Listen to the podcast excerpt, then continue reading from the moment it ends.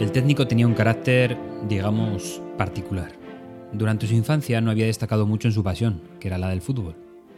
Y es posible que este hecho hubiera influido notablemente en su carácter. Nunca pudo cumplir su primer sueño, que fue el de triunfar como jugador profesional de fútbol.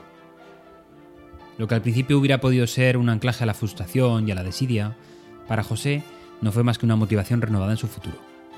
Y decidió seguir los pasos de su padre, que había sido entrenador. Al contrario de su carrera como jugador, como entrenador sí que era brillante, y el éxito llegó. Pero su carácter seguía siendo cuando menos un asunto difícil de gestionar. Un 23 de febrero, durante un partido internacional de máxima categoría, acusó, de forma sutil aunque inequívoca, al árbitro y al entrenador rival de pactar en el descanso algún tipo de perjuicio sobre su equipo. La expulsión de su estrella le hizo estallar en acusaciones.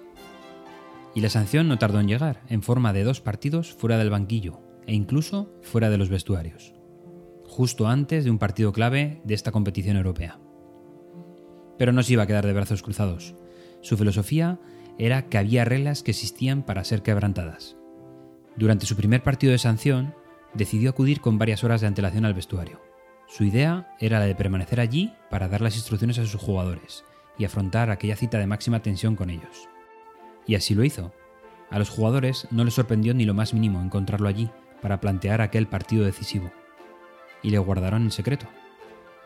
En un partido tan mediático, las cámaras de televisión buscaron y buscaron sin éxito al entrenador entre las gradas. Se pensaban que el técnico estaría entre el público, o quizás en un palco privado pero las cámaras no lo encontraron. Los jueces de la competición se hicieron eco de este detalle y empezaron a sospechar de que el entrenador efectivamente hubiera violado su sanción y pudiera estar localizado en los vestuarios. Decidieron ir a comprobar que el vestuario estaba vacío.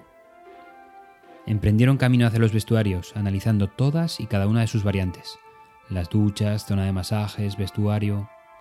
Sabían que José Mauriño se ocultaba de alguna manera para burlar la sanción.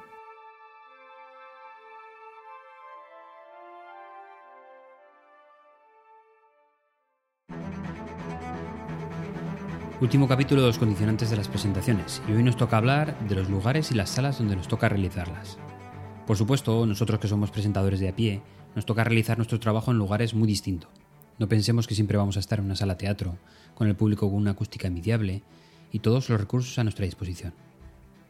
Lo más normal es que nuestras presentaciones se hagan en los lugares más insospechados, en un despacho de un responsable, en el sótano de un cliente habilitado para ello, a pie de máquina en una auditoría de cliente, por ejemplo, y estas situaciones son aplicables tanto a las presentaciones presenciales como a las telemáticas. A veces tenemos que conectarnos con un tercero en sitios que cuando menos no están habilitados para ello. Por simplificar, voy a referirme a una sola situación, quizás la más curiosa aunque menos frecuente, que son aquellas presentaciones donde la audiencia no nos pone las cosas fáciles, a sabiendas de ello. Sí, se prefiere un ambiente hostil, un ambiente que imponga una incomodidad notoria, para que el presentador tenga dificultades. Yo me he encontrado esta situación en clientes, donde los medios son muy escasos y los espacios son muy reducidos para marcar territorio. Pero donde más me lo he encontrado es en las presentaciones a nuestros superiores. Esos despachos con incómodas sillas de confidentes, con espacios minúsculos para colocar el ordenador mientras el oyente goza de todo tipo de comodidades enfrente tuyo. En cualquiera de los casos, mis experiencias me hacen actuar de la siguiente manera. Acomódate lo mejor posible, sin prisa, pero sin pausa. Haz notar que vas a buscar la mejor posición para que la presentación vaya como tu oyente se merece. Yo sigo un orden establecido. Lo primero es acomodarme yo mismo.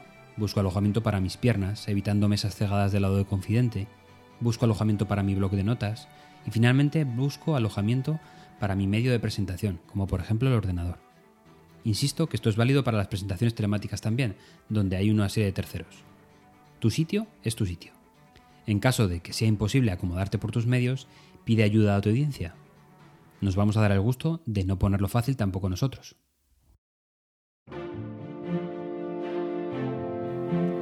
José Mauriño no actuó solo.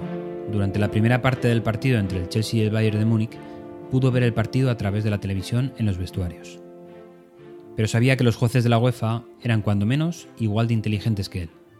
Así que decidió introducirse dentro de un cesto de ropa de lavandería y solicitó a uno de los utilleros cerrarlo con llave y trasladarlo a la lavandería del vestuario y allí pasó la inspección de los jueces.